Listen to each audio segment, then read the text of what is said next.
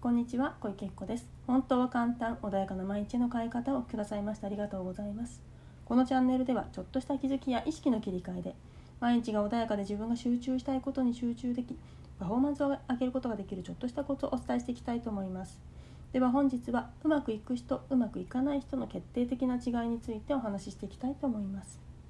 はい、ではですね今日はうまくいく人いかない人の決定的な違いなんですけれどもこれは自分が欲しい答えを求めて歩いてる方っていうのはなかなか変わらないんですよね。で時々ねいらっしゃるんですよね自分の欲しい答えをもらえるまでずっと同じ質問をされる方が。でもしくは自分の欲しい答えが返ってこないと腹を立ててしまう方とかっていうのがいらっしゃってそうするとその方はずっと変わらないんですね。というのはうまくいってたら多分私の目の前にはいらっしゃらないんだけれどもでも変わらないっていうことは何かがやり方が違うんですね。きっと今まで努力してきたり勉強してきたりね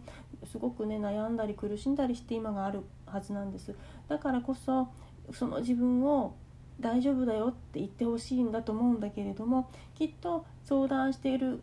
社さんとかねそういう方々っていうのはもっと良くなってほしいからここが違うよって多分教えてくれてるはずなんですね。でそれをね言われてるんだけどきっと頑張った分それを手放すことができなくって自分は自分の欲しい答え今までやってたことは間違ってないよねっていうものを求めてどうしても同じことを聞いてしまう。それをやるとねやっぱり変わらないんですよ。でうまくいく方っていうのはあそっか自分のここが間違ってたんだよね。やり方が違ってたんだよねっていうのを受け入れることができるのでそこを改善することができるんですね。そうするとあのどんどんねより良い方向に向かっていくんですね今までと同じやり方をしていれば当然うまくはいかないんですね。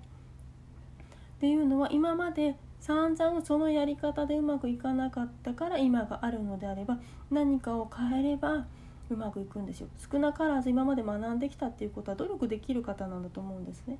っていうことはそこで何か変えれば本当にちょっとした変化かもしれないんです。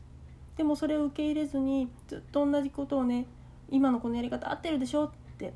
言い続けると一番苦しいのは自分自身なんですね。なので是非ね自分が今やっていることっていうのがうまくいかないんであればちょっとね違う意見を受け入れる。あの今のいる場所っていうものと変化っていう変化をすると人は違和感を感じるんですね。なのであのその変化を違和感とか嫌な思いをするっていうのは自分が変わるいい兆候なんですよ。であの心地よい言葉が入ってくるのは今までと同じ状態が続くってことなんですね。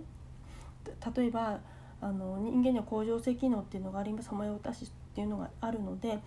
で体温が一定で保たれるようにエアコンを入れたりするわけですよね。っていうように自分が一定で今までと今まで住んでた世界と同じとこだと居心地がいいんです。慣れてるから知ってるから安心だし安全だから。だけれどもちょっとそこを変えるっていうのはすごく不安だったりもするんですね。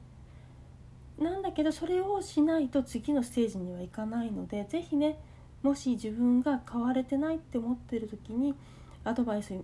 もらった時そこに違和感を感じるんだとしたらそれがあなたにとって必要な答えかもしれないので是非ねその誰かのアドバイスをもらった時に自分の欲しい答えを求めるのではなくてうまくいかない自分のね欲しいものが手に入らない時なんでって聞いた時に自分がねそのなんだろう欲しいものを達成している人が言っている言葉っていうものをと今自分が違っているところっていうのを是非ねあの見つけてそこを改善していかれると一気にね人生変わったりもするので是非そこをあの受け入れる、ね、大変かもしれないです。最初はね。あの自分が頑張ってきた分嫌な思いもするかもしれないですけどそこは是非ね受け入れて自分の本当に欲しい人生をね歩んでいただければいいんじゃないかなというふうに思います。はい、では今日はねこれで終わりにします。もし何かあればいつでもセッションしてますのでいつでもご連絡をお願いいたします。本日もありがとうございました。